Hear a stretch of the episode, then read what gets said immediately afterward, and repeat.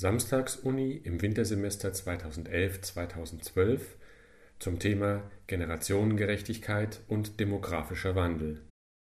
Erster Vortrag Privatdozent Dr. Friedrich Pohlmann Altersbilder in der deutschen Gegenwartsgesellschaft. Dankeschön. Mein Vortrag wird etwa eine Stunde lang dauern und hat zwei große Teile. Im ersten, nach der Einleitung, werde ich mich den Themen Altern, Alter, Altersbilder in sehr allgemeinen, vornehmlich kulturphilosophisch ausgerichteten Reflexionen essayistischen Charakters zu nähern versuchen, noch ohne exklusiven Bezug auf unsere Gegenwart.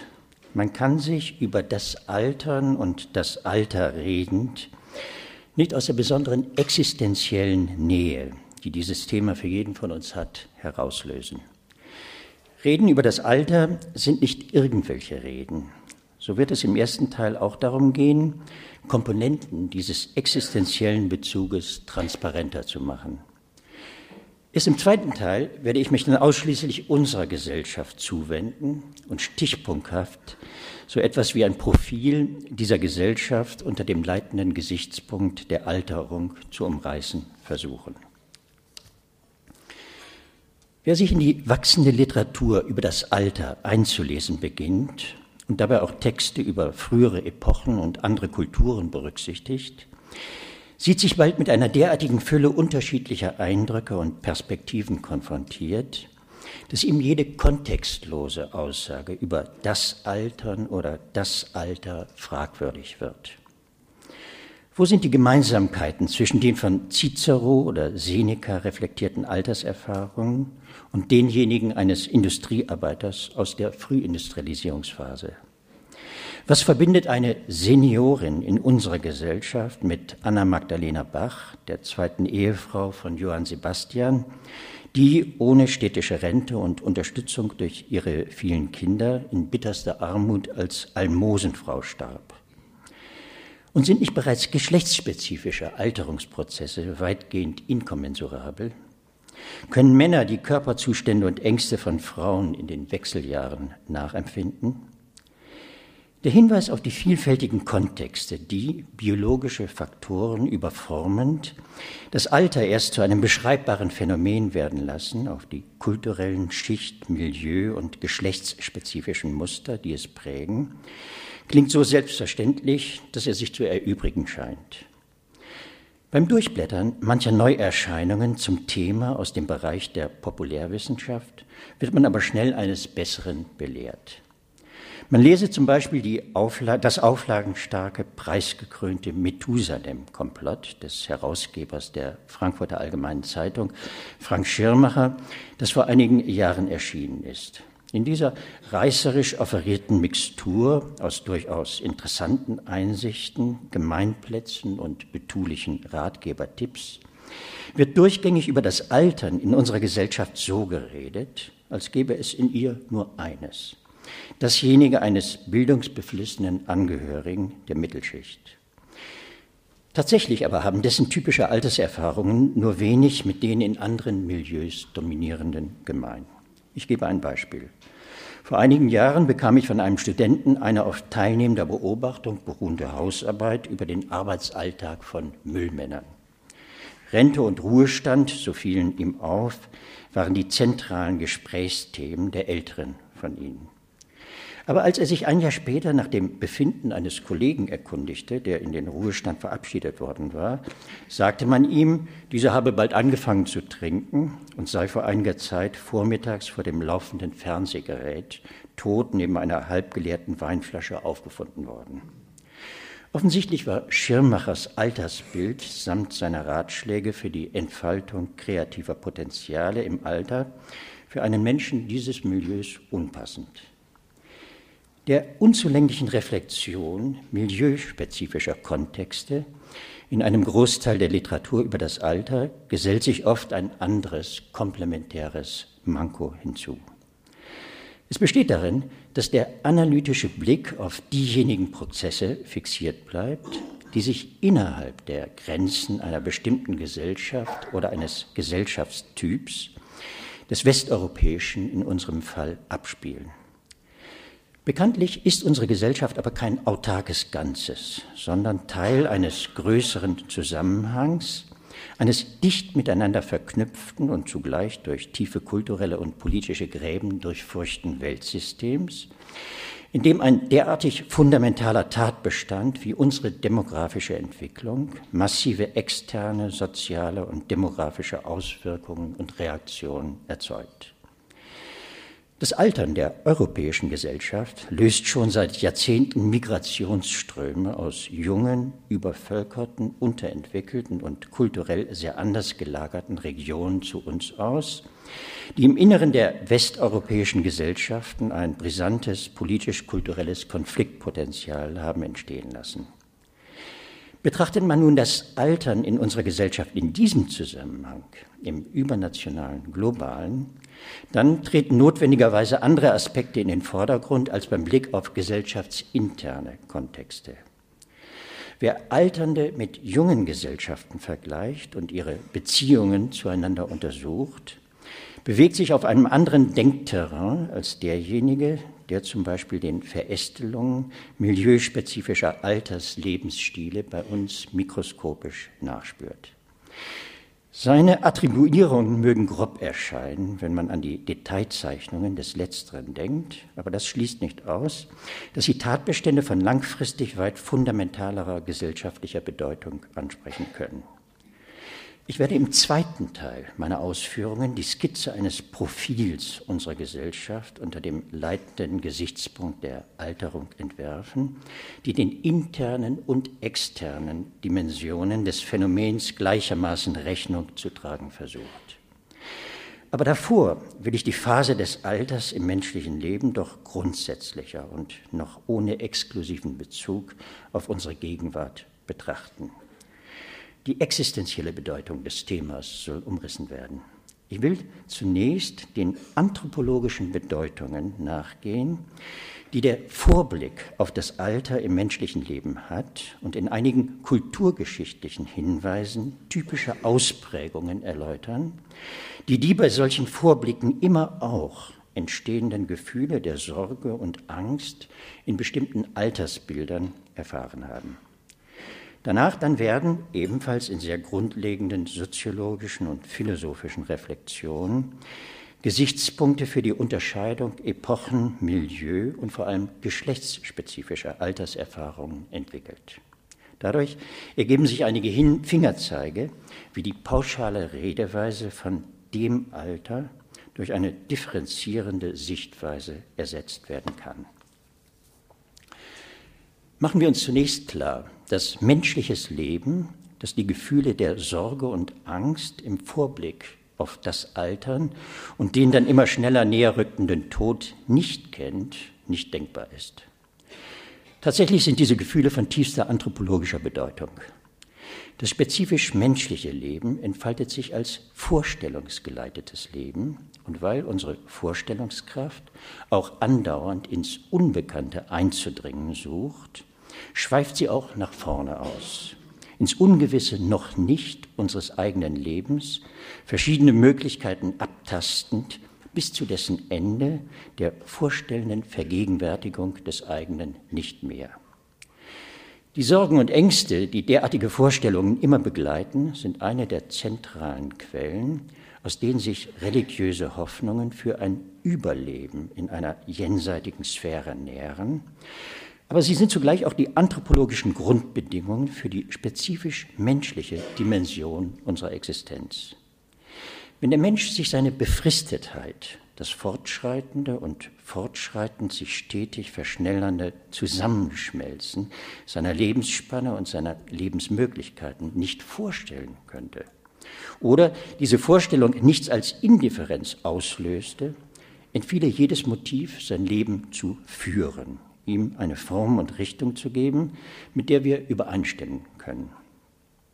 Das wäre den Folgen vergleichbar, die entstünden, wenn es gelänge, etwa durch gentechnologische Manipulation, die Kreation von Methusalem oder Unsterblichkeitsgenen, das Leben extrem zu verlängern oder ewig dauern zu lassen. Abgesehen von der grauenhaften Gesellschaft, die das zur Folge hätte, schwende auch hier für den Einzelnen die Anstrengung, das Leben selbst zu gestalten, wohl dramatisch. Und die Individuen brächten ihr Leben damit zu, auf das Leben zu warten.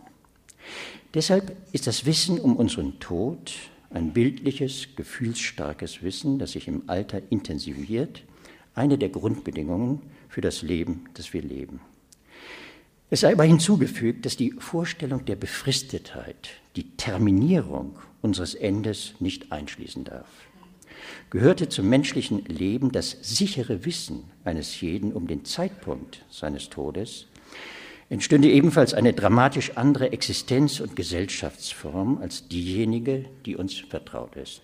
Ihre Schrecken hat Elias Canetti in einem Theaterstück Die Befristeten dargestellt. Nun ist es aber keineswegs nur der pure Gedanke der Befristetheit, der im Vorblick auf das Alter und den Tod Gefühle der Angst, Sorge und Abwehr speist. Ihre spezifische Schwere bekommen diese Gefühle erst durch die Einsicht, dass alterndes Leben ein wesentlich anderes als das blühende oder reife ist, nämlich ein durch Siechtum, Krankheiten und möglicherweise auch und in früheren Epochen oft materielle Not gezeichnetes Leben. Und weil jeder weiß, dass die Begegnung mit diesen Begleitern des Alters grundsätzlich unabwendbar ist, sie sind gewissermaßen existenzielles Schicksal, basiert jede seiner Deutungen und Wertungen auf den genannten Gefühlen als emotionalem Primärmaterial. Es ist aber ein anthropologischer Grundmechanismus, dass Menschen dann dagegen gewissermaßen in einem zweiten reagierenden Schritt positive, beschwichtigende Vorstellungsbilder heraufzurufen pflegen, die sich in unterschiedlichen Intensitäten mit den Gefühlen der Angst, Sorge und Abwehr kombinieren können und die vom menschlichen Sinnstiftungsbedürfnis in den unterschiedlichsten Kontexten, von der Religion bis zum Volksmärchen, ausgefaltet worden sind. Schauen wir uns einige typische Kombinationen an. Die naivste und sympathischste Möglichkeit ist das schlichte Fortwünschen von Alter und Tod. Träume von ewiger Jugend und Schönheit und vom Jungbrunnen, aus dem der müde und gebeugte in neu erblühter Jugend heraussteigt, finden sich im Märchenschatz ganz verschiedener Gesellschaften. Und sie stellen wohl auch eines der untergründigen Motive für die modernen wissenschaftlichen Forschungen, den Alterungsprozess aufzuhalten, dar. Von der unbeschwerten Märchenform kann das Fortwünschen des Alters, wenn es nicht den des Todes einschließt, aber auch zu einer radikalen Horroridee umgebogen werden, zur Fantasie der generellen gesellschaftlichen Abschaffung des Alters durch Abschaffung der Alten. In das Könnenspotenzial der modernen Wissenschaft eingebunden, findet sich diese Idee in Aldous Huxleys Brave New World, einer der bedeutendsten negativen Utopien des 20. Jahrhunderts. Das Alter passt nicht in die durch die moderne Biotechnologie und durch psychologische Konditionierungstechniken vollkommen frustrationsfrei gemachte Welt dieser Utopie. Deswegen werden die Menschen dort ab einem bestimmten Alter sanft in den Tod befördert. So bleiben den Einzelnen die Leiden des Alters erspart und der Gesellschaft der Anblick derselben. Das Gegenbild zu den krassen Negativemotionen sind in den Philosophien des Alters die Weichzeichnungen, die mild verklärenden Bilder. Diejenigen von Cicero und vom Stoiker Seneca, der bedeutendsten literarischen Persönlichkeit in Rom im ersten nachchristlichen Jahrhundert, sind besonders bekannt geworden. Seneca möchte das Alter mit Liebe umfassen, denn es sei voller Genüsse, wenn man es zu nutzen weiß. Und er fährt fort, am besten schmecken die Früchte, wenn sie zur Neige gehen. Die Zechenden genießen besonders den letzten Trunk. Am reizvollsten ist das Lebensalter, das sich schon neigt, doch noch nicht dem Ende entgegenstürzt. Und auch jenes, das schon an der Schwelle des Todes steht, hat, wie ich meine, seine eigenen Freuden. Die Beliebtheit von Senecas Altersbildern hängt sicher auch damit zusammen, dass sie weitgehend ausklammern, was doch ein wesentliches Kennzeichen des Alters ist, das Siechtum und die Krankheiten. Dadurch aber geraten sie schon in die Nachbarschaft zum Kitsch. Manchmal hat es in glaubensstarken Epochen im Christentum ermöglicht durch seine Jenseitsideen auch unübertroffen humane Synthesen der Gefühle der Furcht vor dem Altern und dem Tod mit denen ihrer demütig einverständigen Annahme gegeben. Das kann man in manchen barocken bildlichen und literarischen Memento Mori Gestaltungen finden, in Kantaten Johann Sebastian Bachs, die die Angst vor dem müden Siechtum des Alters und vor dem Tod in eine sich zur sanften Todessehnsucht wandelnden Annahme übergleiten lassen und schließlich in einzigartiger Ausdrucksstärke in einem alten deutschen Volkslied, dem vom Schnitter, der heißt Tod. Derartige Synthesen zwischen den Gegenemotionen der Abwehr und Annahme sind nach dem Glaubensverlust in der Moderne kaum mehr denkbar. In der modernen Literatur findet man eine Neigung zur Ausschließlichkeit für die eine oder die andere ihr isoliertes Gegenüber und gerade deshalb oft Extrempositionen hin zur mildernden Verklärung mit unsicheren Grenzen zum Kitsch auf der einen Seite und zur abwertenden Radikalabwehr auf der anderen Seite. Da werden einerseits die uralten Stereotype von der Weisheit, Würde und Heiterkeit des Alters bemüht, in vielfachen Varianten, zum Beispiel in Marie-Louise Kaschnitz Bild vom Balkon, von dem man zugleich weiter und genauer sieht, oder in Thomas Manns ehrfürchtiger Deutung des Spätwerkes der großen Alten in der Kunst, das einen unantastbaren Endzustand der Verwesentlichung erreicht habe. Aber da gibt es eine fast noch stärkere Fraktion derjenigen, die sich der negativen Extremposition nähern. Hier gehören zum Beispiel Gottfried Benn, Samuel Beckett, Simone de Beauvoir und Thomas Bernhard an. Bei Ben, dem Arzt unter den Dichtern, ist die von massiven Anti-Affekten geprägte Entzauberung so stark, dass er auch an den oft großgelobten Alterswerken anderer Künstler nur noch Misslungenes sieht.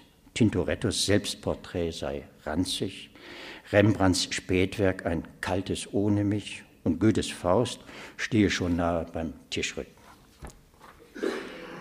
Eine der frühesten Altersklagen, die überliefert worden sind, stammt aus dem zweiten vorchristlichen Jahrtausend aus dem alten Ägypten. Es ist die Klage des Visiers Ptahotep. Sie beginnt so. Gebrechlichkeit ist mir beschieden, das Greisenalter ist eingetreten. Die Altersbeschwerden sind gekommen und Hilflosigkeit ist erneut da. Die Kraft schwindet dahin für den mit ermattetem Herzen. Der Mund schweigt, er kann nicht mehr sprechen. Die Augen sind schwach, die Ohren taub. Man liegt unbequem da alle Zeit. Und die Klage endet mit den Worten, was das Leben, den, was das Alter den Menschen antut, schlecht geht es ihnen in jeglicher Hinsicht.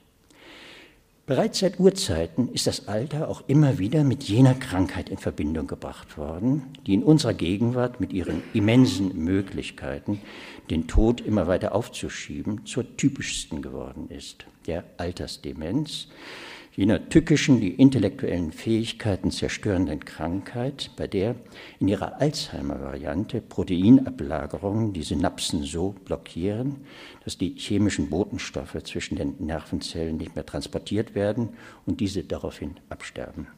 Dann werden die Alten, so vermelden viele literarische Zeugnisse der Vergangenheit und keineswegs selten im Tone ironischen Spottes, kindisch, blöd, schwachsinnig, verkalkt. Ein Befund, der in der Gegenwartsliteratur, zumal der mit therapeutischen Ambitionen zwar geteilt, aber doch gewöhnlich euphemistisch überkleidet wird. Eine recht präzise Beschreibung der Altersdemenz findet sich in Gullivers Reisen von Jonathan Swift, der im Alter, wie auch Immanuel Kant, dement wurde. Kant übrigens nach Entlassung seines Hausdieners Lampe. Gulliver, der Odysseus der Satire, kommt auf seinen Reisen auch zu den Struldbrugs, die nicht sterben konnten und mit zunehmendem Alter melancholisch und niedergeschlagen werden und die von ihm so beschrieben werden. Wenn sie nun das 80. Jahr erreichen, so zeigen sie nicht allein alle Torheiten und Schwächen anderer alter Leute, sondern noch viel mehr. Sie erinnern, sie erinnern sich nur an das, was sie in ihrer Jugend und im mittleren Alter gelernt und beobachtet haben, und selbst daran nur sehr unvollkommen. Die am wenigsten Unglücklichen unter ihnen scheinen noch diejenigen zu sein, die kindisch werden und ihr Gedächtnis völlig verlieren. Diesen wird mehr Mitleid und Hilfe zuteil, da ihnen viele schlechte Eigenschaften fehlen, die bei anderen im Überfluss vorhanden sind. Als positive Stereotype gegen die gerade skizzierten sorgenstiftenden Charakteristika werden in der Literatur immer wieder die Weisheit, Würde, Milde und Heiterkeit des Alters bemüht. Dabei handelt es sich um rein psychologische Zuschreibungen, die zustande kommen können, weil man mit guten Gründen das Leben wie einen sich mit wertvoller Lebenserfahrung und Verständnisvermögen mehr und mehr anreichernden Speicherungsprozess betrachten kann. In der Psychologie des Alters aber ist früher, das gilt nicht mehr für die Gegenwart, genauso hartnäckig über die Jahrhunderte hinweg in Literatur und Volksmund ein Stereotyp tradiert worden, das gewissermaßen das negative Korrelat zu diesen psychologischen Positivstilisierungen bildet, das vom Geiz des Alters. Und das hätte wohl auch nicht entstehen können, wenn es kein Bröckchen des berühmten wahren Kerns in sich trüge dass dieser Kern in der einzig verbliebenen Möglichkeit bestehen könnte, noch einer Leidenschaft zu frönen, hat La Bruyère 1688 in seiner Charakterkunde vermutet. Zitat, um geizig zu sein, braucht es weder Jugendkraft noch Gesundheit. Man hat auch nicht nötig, sich zu rühren und zu mühen, um seine Einkünfte aufzusparen. Man braucht sein Geld bloß in den Truhen zu lassen und sich nichts zu gestatten. Das passt sehr gut für die alten Leute, die doch irgendeine Leidenschaft haben müssen, da sie Menschen sind. Bei einem Großteil unserer Vorfahren war das Bild vom Alter keineswegs nur mit Siechtum und Krankheit, sondern ebenso mit materieller Not und sozialer Kälte assoziiert. Wer sich heutzutage darüber beklagt, dass das über staatliche Großbürokratien vermittelte System der gesetzlichen Altersversicherung alte Menschen nur als Fälle ins Visier seiner Regeln und Akten bekomme, möge seinen Blick auf Gesellschaftsverhältnisse lenken, in denen sie als ganze Person mit Haut und Haaren in ein familiales System ganzer Personen eingebunden waren. Diese werden manchmal romantisiert, weil vielen Menschen unserer Gesellschaft die Härte früherer Gesellschaften nicht mehr bewusst ist. In allen traditionellen Sozialsystemen oblag die Altenversorgung der Familie, das war eine ihrer Zentralfunktionen, aber sie war für diese sehr häufig eine Last, die man durch entsprechende soziale Regelungen möglichst klein zu halten versuchte. Daran konnte auch der Respekt, den man möglicherweise innerfamilial den Alten entgegenbrachte, nichts ändern. Man betrachte beispielsweise typische ländliche Familienstrukturen im vorindustriellen Mittel- und Westeuropa. Mehrgenerationelle Großfamilienformen waren damals im Gegensatz zu weit verbreiteten Vorstellungen keineswegs dominant. Sie haben sich erst im Zuge der Industrialisierung stärker ausgebildet. Die Familienstrukturen waren ganz wesentlich ein Produkt des Bestrebens, den Zeitraum des Zusammenlebens von drei Generationen im Familienverband und den der Versorgung der Alten möglichst klein zu halten. Deswegen herrschte, auch dies im Gegensatz zu noch immer verbreiteten Annahmen, ein hohes Heiratsalter, wobei noch hinzugefügt werden sollte, dass Menschen ohne eine ökonomische Vollstelle im ständischen Gefüge die Heirat zumeist versagt blieb. Das hohe Heiratsalter war eine soziale Regelung zur Reduktion der ökonomischen Belastung, die die sogenannte Ausgedingezeit der Altbauern, die Zeit, in der sie nicht mehr vollwertig mitarbeiten konnten, aber durch den Familienverband mitversorgt wurden, mit sich brachte. Die ökonomische und emotionale Kargheit in derartigen Familienverbänden die in den Romanen von Jeremias Gotthelf unübertroffen beschrieben worden ist, ist der Hintergrund für die Ängste, die der Volksmund mit dem Wort vom Gnadenbrot verband, jenem Brot, das den alten Nutz- und Haustieren fast immer gänzlich versagt blieb. Man erinnere sich an jene Geschichte in Johann Peter Hebels Schatz, Schatzkästlein, in der der alte Vater die Behandlung durch seinen Sohn nicht mehr ertrug und die Unterbringung im Armenspital vorzog.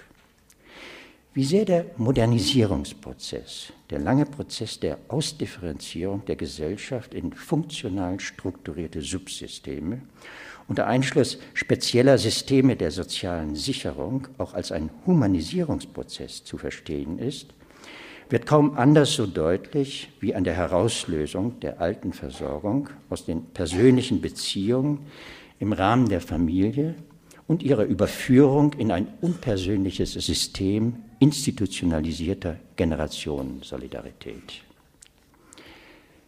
Jede der uns bekannten Gesellschaften kennt das Alter als eine, auch in sozialer Hinsicht, eigenständige Lebensphase mit speziellen Rechten und Pflichten, kennt also soziale Altersrollen, aber es gibt keine, die den Beginn des Alters derartig formal unzweideutig definiert wie unsere moderne mit dem Beginn des Rentenalters.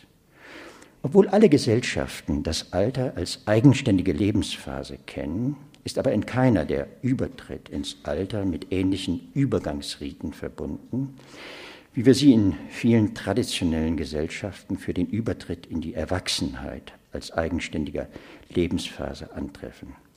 Die Betriebsfeiern zur Verabschiedung in den Ruhestand bezeichnen aller, aller, allenfalls Schrumpfformen derartiger Riten. Erst mit der letzten Station, dem Tod, sind dann wieder ausgeprägte Rituale verbunden, deren Charakter freilich bei uns unsicher wird. In den meisten Gesellschaften sind auch sie übrigens Übergangsriten, weil hier der Tod als Übertritt in eine andere Existenzform gedeutet wird der dann manchmal auch große Einfluss und Machtchancen auf die Gesellschaft der Lebenden zugeschrieben werden. Natürlich werden Altersrollen von Gesellschaft zu Gesellschaft inhaltlich höchst unterschiedlich definiert und mit ganz anderen Prestigezuschreibungen und Altersbildern verknüpft. Und derartige Unterschiede können nicht nur im Verhältnis von Gesellschaft zu Gesellschaft auftreten, sondern auch im Inneren einer jeden, im Verhältnis von Schicht zu Schicht, Milieu zu Milieu, so dass es sich selbst im Hinblick auf eine Gesellschaft eigentlich verbietet, von dem Alter zu reden. Nur älteren Angehörigen bestimmter Schichten, selbstredend ausschließlich männlichen Geschlechts, wurde in Rom Auctoritas und damit politische Macht zuerkannt. Der römische Senat hat seinen Namen von Senex, den Alten, die ihm angehörten.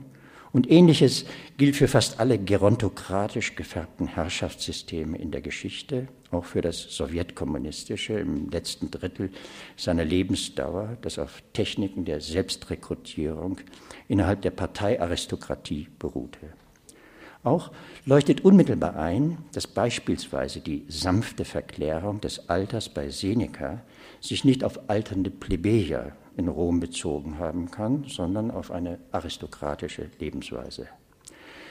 Und wie groß ist die Kluft auch in unserer auf dem politischen Gleichheitsprinzip errichteten Gesellschaft zwischen dem Lebensstil von Rentnern aus jenem großen unteren Sozialsegment, das der Soziologe Gerhard Schulze als Harmoniemilieu bezeichnet hat, in den Innenstädten sieht man sie manchmal in größeren Gruppen in unauffälliges Grau gekleidet als Teilnehmer von Busstädtetouren. Und bildungsbeflissenen Älteren aus höheren sozialen Milieus, die neue Universitätsstudien beginnen. Es gibt also inzwischen und innergesellschaftlicher Perspektive eine außerordentliche Vielfalt von Altersrollen, Altersbildern und Lebensstilen im Alter, weshalb man auch zu Recht das Alter soziologisch als eine soziale Konstruktion charakterisieren kann, wenn dabei nicht unterschlagen wird, dass diese Konstruktion im Ausgang von biologischen Faktoren ihrer sozialen Deutung geschieht. Eine ganz andere Dimension als schicht- und milieuspezifische Unterschiede von Alterungsprozessen und Erfahrungen, aber haben die geschlechtsspezifischen. Sie entwickeln sich im Ausgang von einer tiefen biologischen Zäsur, dem Eintritt der weiblichen Wechseljahre. Wieder verdient Interesse, dass das definitive Ende der Gebärfähigkeit zwar in manchen Gesellschaften äh, Statusänderungen der Frau mit sich bringt, dass es aber keine zu geben scheint, in der diese markante Zäsur mit sozialen Passageriten verbunden ist. Sie wird in unterschiedlichen Gesellschaften recht unterschiedlich definiert und bewertet und keineswegs überall negativ. Bekannt aber ist, dass die mit den Wechseljahren einhergehenden hormonellen Umstellungen, zumindest im westlichen Kulturkreis, bei vielen Frauen mehr oder weniger massive psychophysische Beschwerden, das sogenannte Menopausensyndrom, auslösen und dass sie zu Änderungen im physischen Erscheinungsbild führen, die oft als Schwund erotischer Attraktivität bewertet und erfahren werden. Bei Männern gibt es keine vergleichbaren biologischen Einschnitte. So zeugte Methusalem, der potenteste Alte der potenzstrotzenden Alten im Alten Testament, wie wir wissen, Lamech erst mit 187 Jahren und lebte danach weiterhin Söhne und Töchter zeugend noch weitere 782. Manche Künstler in unserer Zeit, man denke nur an Charlie Chaplin oder Pablo Picasso, sind seinem Beispiel als freilich nie erreichtem Vorbild gefolgt und haben dabei ganz der eigenen Kraft vertraut. Hingegen blieb Faust für die Wiedergewinnung von Potenz und Jugend auf mephistophelischen Beistand angewiesen und die Hauptfiguren der letzten Romane von Philip Roth mussten sich eines bekannten Pharmazeutikums der modernen Biotechnologie bedienen, das dem Manne von heute durch sexuelles Immerkönnen eine deutliche Verlangsamung seines biologischen Alterns verspricht. Aber auch letztere Beispiele entkräften nicht die Gültigkeit der Zäsur, dass es beim Manne keine vergleichbare biologische Zäsur gibt. Und dieses Faktum ist sicherlich eine der physiologischen Grundbedingungen, die die Verbindung alternder Männer mit jungen Frauen möglich machen. Jene Paarkonstellation, die am signifikantesten geschlechtsspezifische Unterschiede des Alterns anzeigt. Derartige Verbindungen können zwar auch peinlich oder lächerlich wirken, aber je mehr der Mann dabei die erotisierenden Potenzen von politischer Macht, Reichtum oder künstlerischen Ruhms ins Spiel bringen kann, desto weniger ist das meistens der Fall. Die Jugend der Frau erhöht dann noch einmal sein Sozialprestige und wenn aus der Verbindung ein Kind hervorgeht, bringt das dem Mann äh, bei seinen Geschlechtsgenossen nicht selten noch zusätzliche neidvolle Bewunderung ein. So verhelfen junge Frauen älteren Männern zu elementaren psychischen Verjüngungserlebnissen, ohne in umgekehrter Konstellation Vergleichbares erfahren zu können. Frauen werden im Gegenteil und besonders massiv bei uns dazu stimuliert, sich bereits in ihrer Jugend dem Altern zu konfrontieren. Das ist eine Folge der in vielen Gesellschaften, natürlich schichtspezifisch, immer unterschiedlich ausgeformten Gleichsetzung des weiblichen Alterns mit dem Verlust körperlicher Makellosigkeit und Schönheit. Bei uns sorgen große, nur von der weiblichen Bevölkerung lebende Industriezweige dafür, dass die Angst vor diesem ja unaufhaltsamen Verlust bereits in der Hochblüte der Jugend intensiv erfahren wird. Man durchblättere irgendein Modejournal. Da steht nahezu jeder Seite mit einem Modefoto eine Reklame gegenüber, in der ein kosmetisches Produkt auf den schnellen Verfall von Haut und Haaren aufmerksam macht.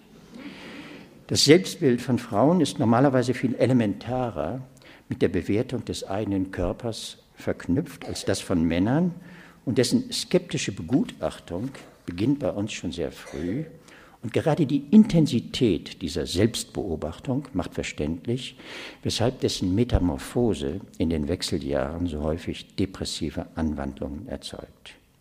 Spätestens von jetzt an unterbleibt auch die Frage nach ihrem Alter von Leuten außerhalb des engsten Freundeskreises. Und die meisten Frauen sehen die Zeit für einen grundlegenden Kleider- und Frisurenwechsel gekommen. Nun werden die Haare geschnitten und Kleider bevorzugt, die, im Wesentlichen nur noch als Statussymbol taxiert, den Körper verbergen, während sie in der Jugend als Schmuck fungieren, der die Reize seiner Wölbungen unterstreichen sollte. Freilich gibt es immer wieder auch Frauen, die die Wechsel der Wechseljahre überspielen wollen, die sich Gesicht und Brust chirurgisch liften lassen und sich kleiden und verhalten wie ihre eigene Tochter. Aber das wird gewöhnlich doch als Grenzüberschreitung empfunden, die zumindest subtile Negativreaktionen auslöst. Es ist nicht zu erwarten, dass sich das in Zukunft, wie uns einige Autorinnen einzureden versuchen, ändern wird. Sie glauben, dass mit der wachsenden Macht und dem Reichtum von Frauen sehr bald auch die Paarkonstellation der alternden Frau und des jungen Mannes häufiger werden würde weil Geld und Macht als solche nun einmal erotisch wirkten. Tatsächlich aber entfalten Macht und Geld ihre erotischen Zauberwirkungen nicht geschlechtsneutral.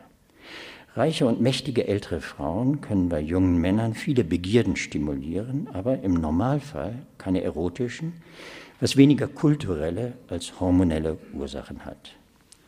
Als leicht ironisch gemeinten Zusatz erwähne ich noch, dass dem Manne in der Literatur selbst dann noch ein Privileg gegenüber der Frau zugeschrieben wird, wenn auch ihn Eros ganz entlassen hat. Dann soll er sich, so wird immer wieder empfohlen, an Bacchusgaben laben, wobei interessanterweise zumeist der Rotwein genannt wird. Die Frau taucht in derartigen Empfehlungen nie auf. Auch Willem Busch hat nicht gedichtet, Rotwein ist für alte Leute, sondern Rotwein ist für alte Knaben eine von den allerbesten Gaben. Gehen wir nach diesen allgemeineren Reflexionen anthropologischer, soziologischer und kulturphilosophischer Provenienz nun genauer auf soziale und politische Aspekte des Alterns in unserer Gegenwartsgesellschaft ein. Ich werde im Folgenden die Alterung im Hinblick auf verschiedene Dimensionen so untersuchen, dass sich daraus die Skizze eines Gesellschaftsprofils ergibt, die unschwer detailliert ausgestaltet werden könnte. Dass wir in einer beispiellos alternden Gesellschaft leben, einer Gesellschaft mit einer demografischen Struktur, die ohne Parallele in der Geschichte ist, ist durch die massenmedial verstärkten Diskussionen der letzten Jahre mittlerweile jedem bekannt. Rufen wir uns zunächst noch einmal die wichtigsten Daten ins Gedächtnis zurück. Alterung meint keineswegs nur, dass bei uns immer mehr Menschen ein immer höheres Alter vergönnt ist. Die durchschnittliche Lebenserwartung hat sich in den letzten 150 Jahren verdoppelt, liegt heute bei etwa 80 Jahren und wächst jährlich weiter um drei Monate an, sondern dass der Anteil der Älteren an der Gesamtbevölkerung immer größer wird, dass also von der anderen Seite her gesehen der Anteil der jüngeren Altersgruppen zusammenschmilzt. Zusammenschmelzen aber kann er nur bei einer defizitären, das heißt unter der für die Bestandssicherung notwendigen Geburtenziffer, sodass sich im Phänomen der Alterung das Älterwerden mit dem Geburtenrückgang kombiniert.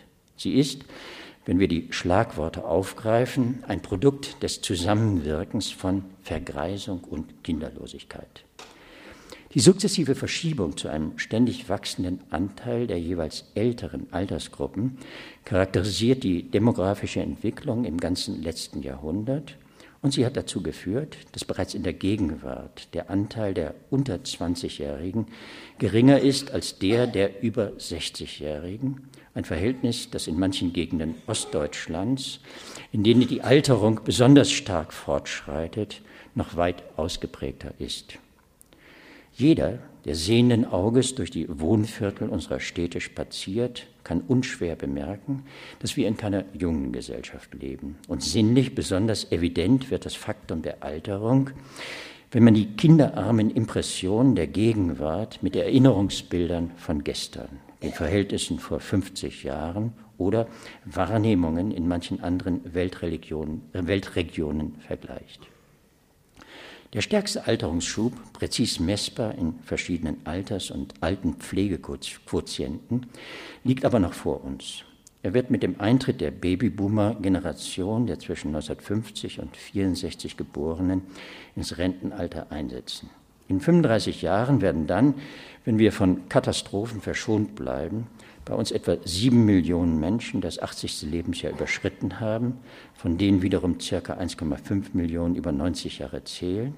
Und der Gesamtanteil dieser Altersgruppe wird mit knapp 11 Prozent annähernd so groß sein wie derjenige der dann 6- bis 18-Jährigen. Wir oder unsere Kinder werden dann in einer Gesellschaft geben, wie es sie historisch noch nie gegeben hat. Sie ähnelt einem Koloss auf schwachen Füßen und lässt sich am besten an dem keineswegs vollkommen unwahrscheinlichen Bild einer Familienkonstellation veranschaulichen, die exakt das Bild einer auf dem Kopf stehenden Pyramide ergibt. Das Einzelkind ganz unten mit zwei Eltern über sich, vier Großeltern und acht Urgroßeltern.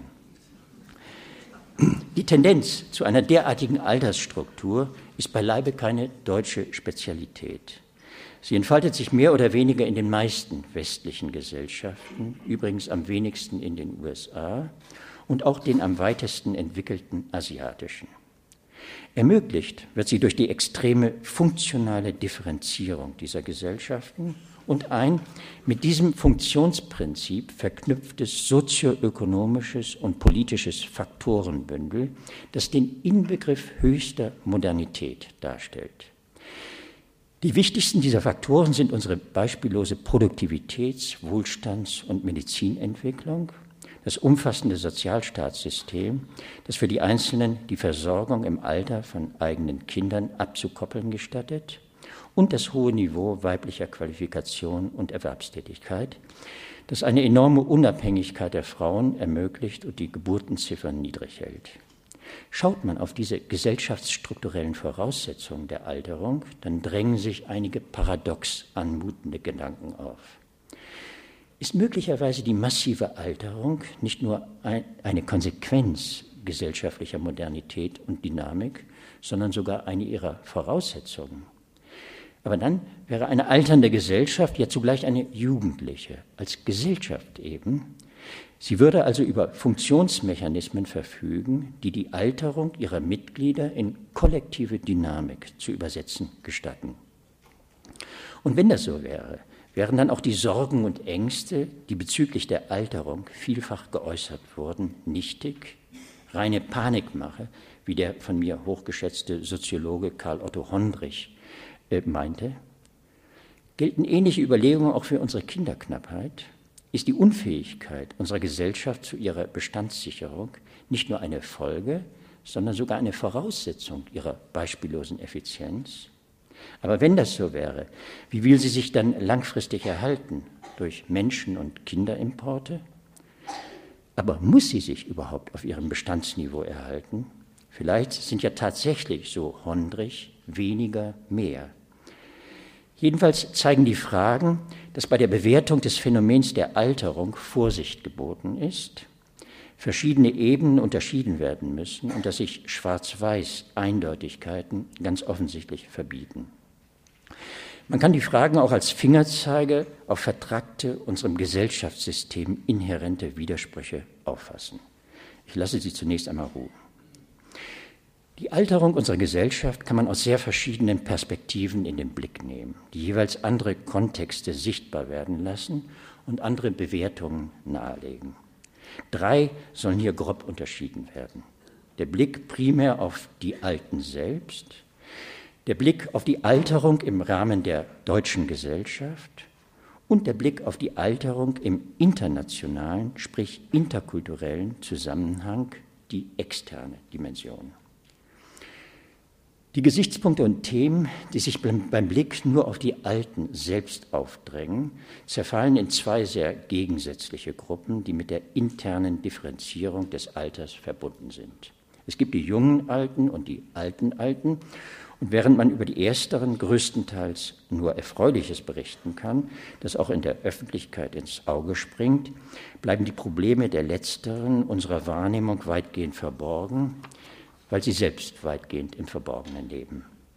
Und weil das alte Alter so wenig sichtbar ist, kann die Illusion immer wieder genährt werden, als sei das junge Alter das Alter schlechthin.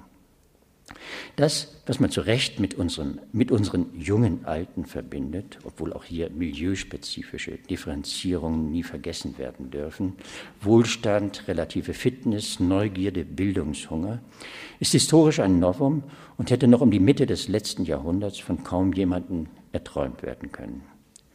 So ist die Rede von einer neuen Alterskultur kein Schlagwort und die unaufhörlich wachsende Literatur über diese Kultur kann nur deswegen immer wieder in den schwer erträglichen Ratgebertonfall von Fitness- und Kreativitätsprogrammen für unsere Senioren abgleiten, weil so viele von ihnen so ungemein fit und kreativ sind und bleiben wollen.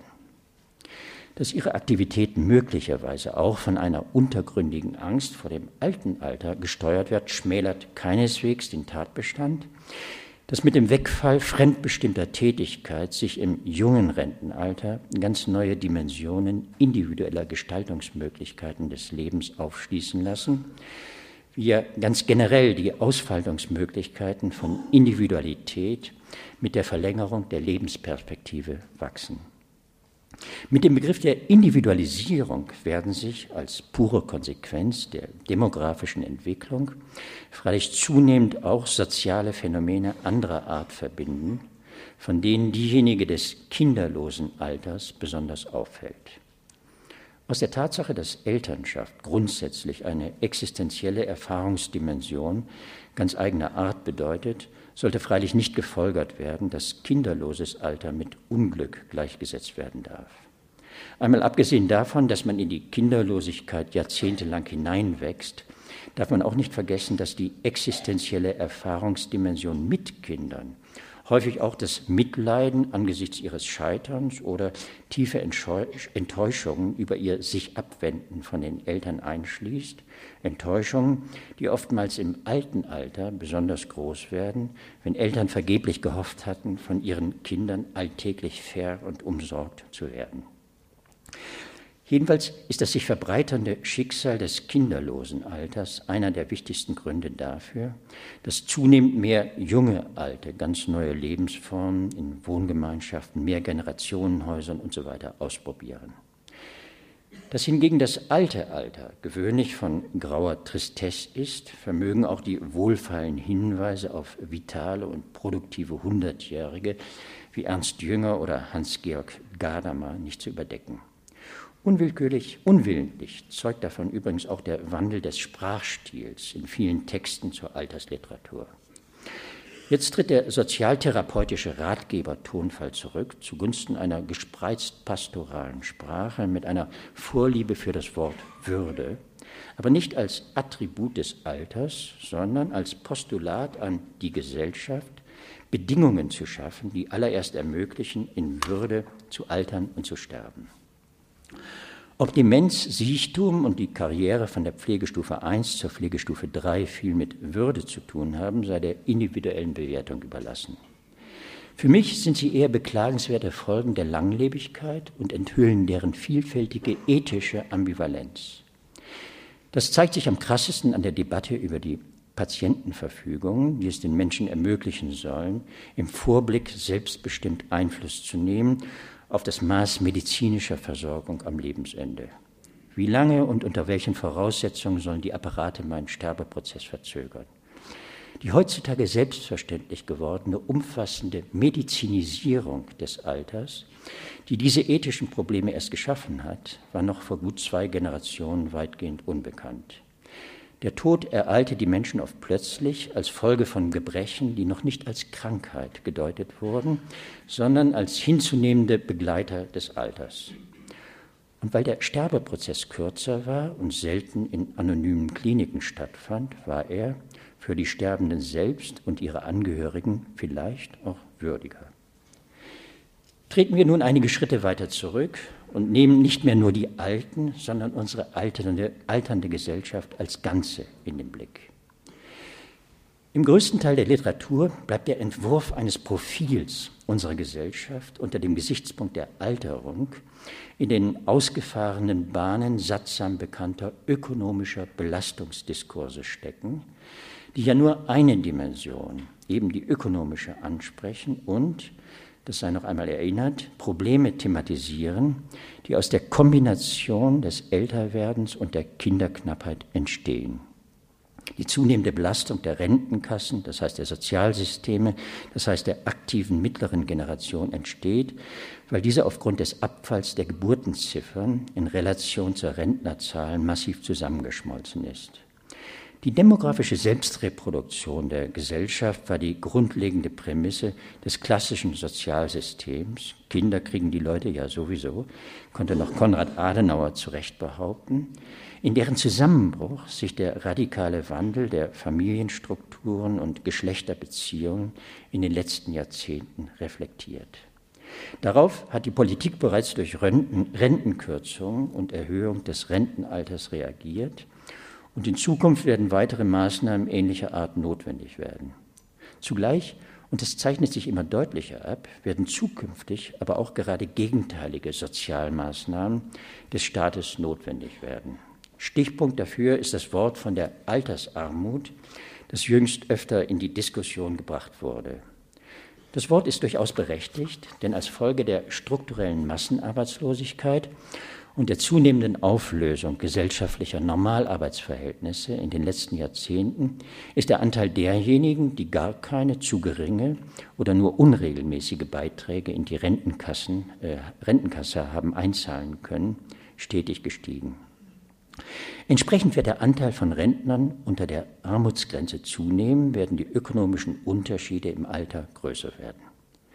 Alles das bedeutet ein Anwachsen der ökonomischen Belastung der aktiven Generation und daran ändern grundsätzlich auch nichts die vielfältigen sozialen und ökonomischen Entlastungen, die im Rahmen familialer Beziehungen intergenerationell in umgekehrter Richtung am folgenreichsten auch sozialstrukturell in Form der gewaltigen Vermögenstransfers zur Geltung kommen.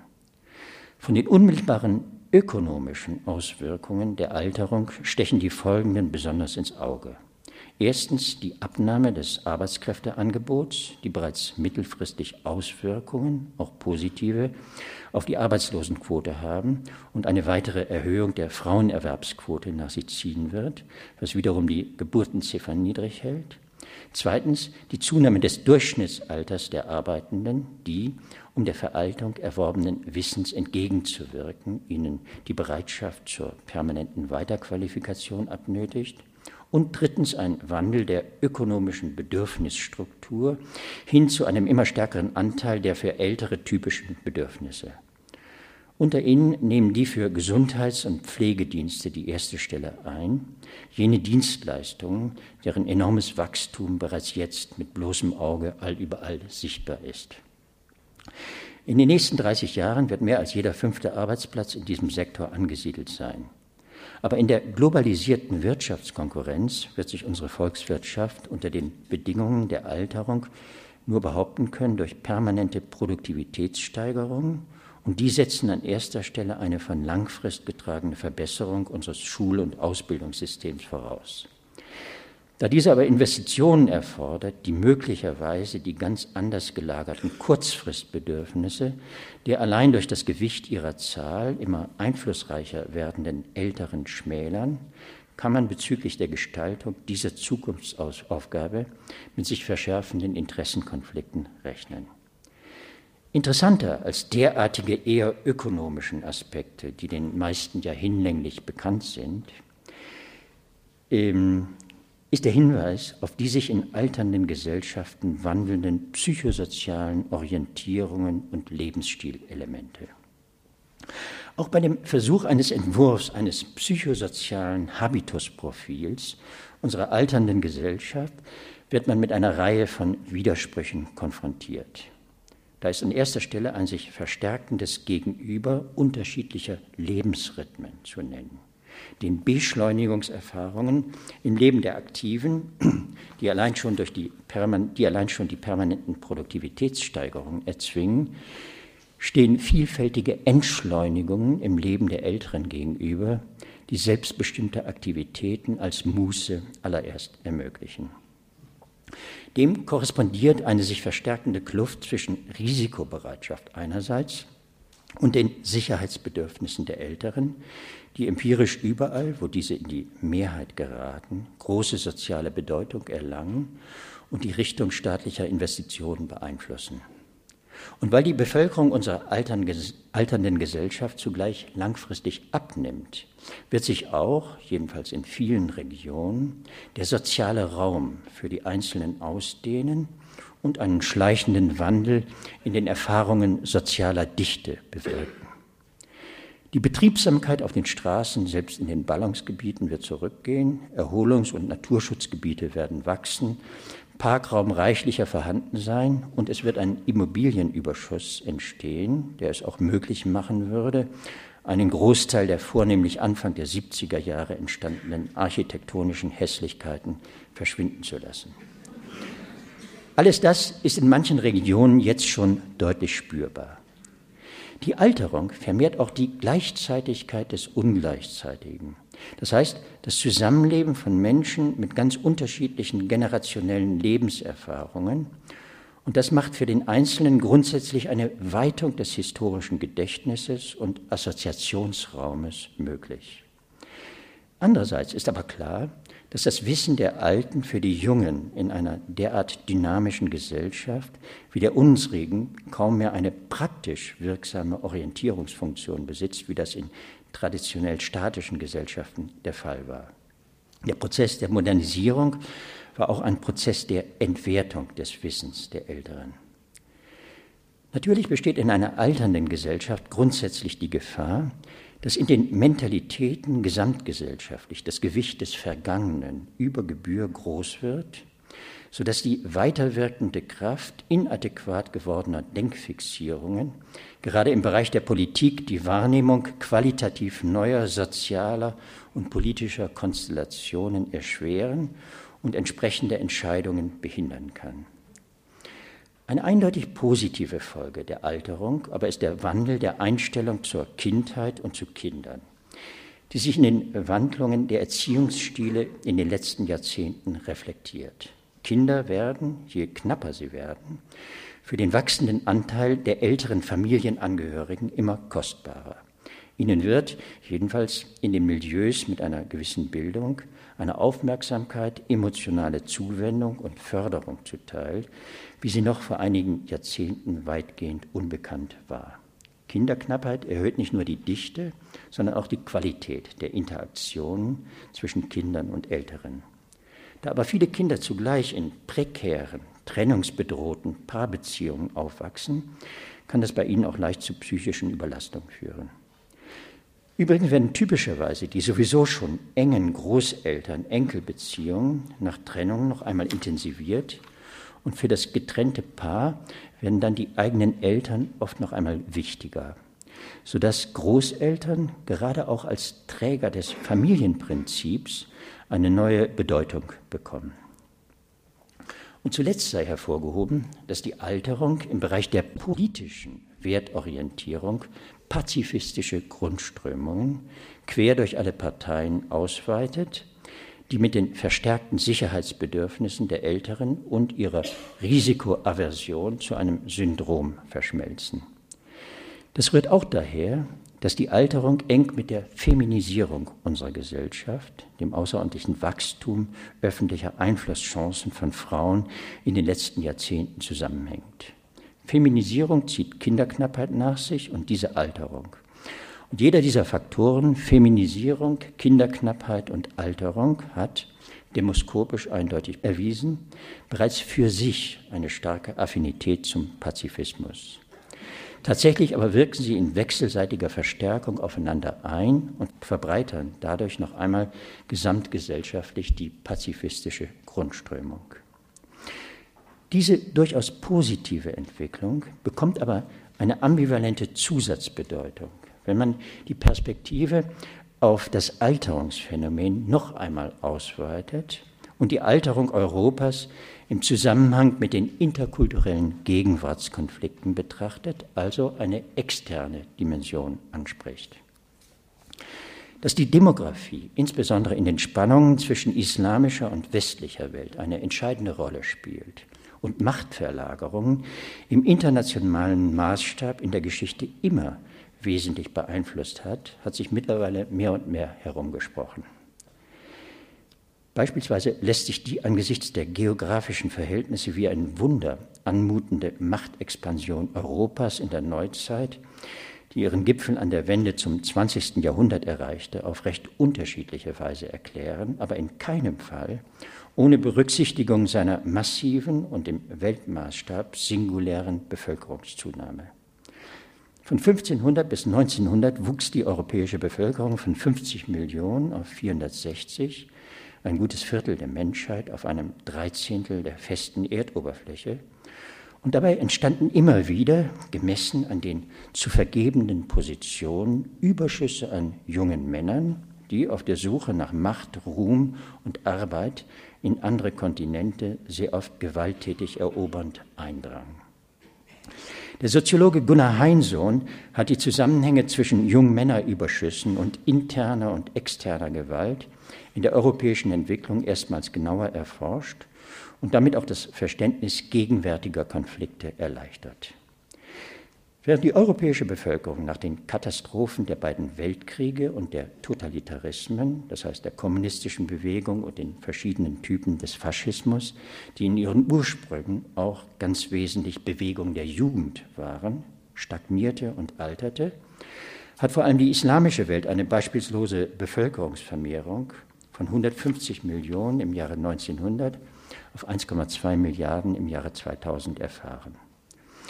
Das hat gerade in jüngster Zeit in vielen dieser Länder zu einer überproportionalen Ausstülpung der Alterspyramide bei den 15- bis 24-Jährigen geführt, zu einem Youth Bulge, wie das der frühere amerikanische Präsident Clinton genannt hat, mit einem entsprechend hohen Anteil überschüssiger junger Männer. Übrigens ist ohne Einbeziehung dieses Phänomens auch, kein auch gar kein Verständnis der Revolten im arabischen Raum in diesem Jahr möglich und wenn man diese Altersstruktur im Auge hat, erscheinen einem die vielen der bei uns gehäuserten Hoffnungen und Erwartungen von Demokratisierung in unserem Sinn, in diesem Raum, als eher naiv. Heinsohn hat nun berechnet, dass der Youth Bulge global in den nächsten 10 bis 15 Jahren seine extremste Ausformung erhalten wird, mit dem Ergebnis verstärkter Wanderungsbewegungen, die in andere Territorien, vornehmlich der entwickelten, alternden Welt drängen werden. Nicht die absolute Bevölkerungsentwicklung, so Heinsohn, ähm, sondern dieses Phänomen sei die eigentliche Bevölkerungsbombe. Man kann die Gewaltorientierung, die in solch, solchen jungen Gesellschaften wachsen, als Ergebnis von drei sich wechselseitig verstärkenden Faktoren betrachten. Erstens des mit der sexuellen Reifung immer hochschießenden, frei flottierenden Aggressionspotenzials, das als anthropologische Konstante junge Männer in allen Gesellschaften zu einer potenziell gefährdeten und gefährlichen Gruppe werden lässt. Zweitens ihres Überschusses in Relation zu den zu vergebenen Positionen. Und drittens religiös-ideologischer Orientierungen, die den Aggressionspotenzialen eine antiwestliche Richtung und zugleich sakrale Weihe zu verleihen vermögen. So sind die alternden westlichen Gesellschaften in ihrem Außenverhältnis zunehmend mit jungen Gesellschaften mit sehr anderen Wertorientierungen und Geschlechterverhältnissen konfrontiert und wo sich beide kriegerisch ineinander verwickeln, wie im Irak oder in Afghanistan, erweisen sich seine hochtrainierten, modernst ausgerüsteten Soldaten dem nicht abreißenden Strome opferbereiter junger Männer langfristig als nicht gewachsen. Aber diese Außenverhältnisse reproduzieren sich in abgeschwächter Form im Inneren der westeuropäischen Gesellschaften, in den Konflikten mit bestimmten Migrantengruppen mit einer anderen Altersstruktur und ihren unzureichend ins Arbeitssystem integrierten jungen Männern. Vielleicht verweisen diese Außen- und Binnenkonflikte auf eine Dimension des Spannungsverhältnisses zwischen alt und jung, die für unsere Gesellschaft langfristig am folgenreichsten sein könnte. Danke Ihnen für Ihre Aufmerksamkeit.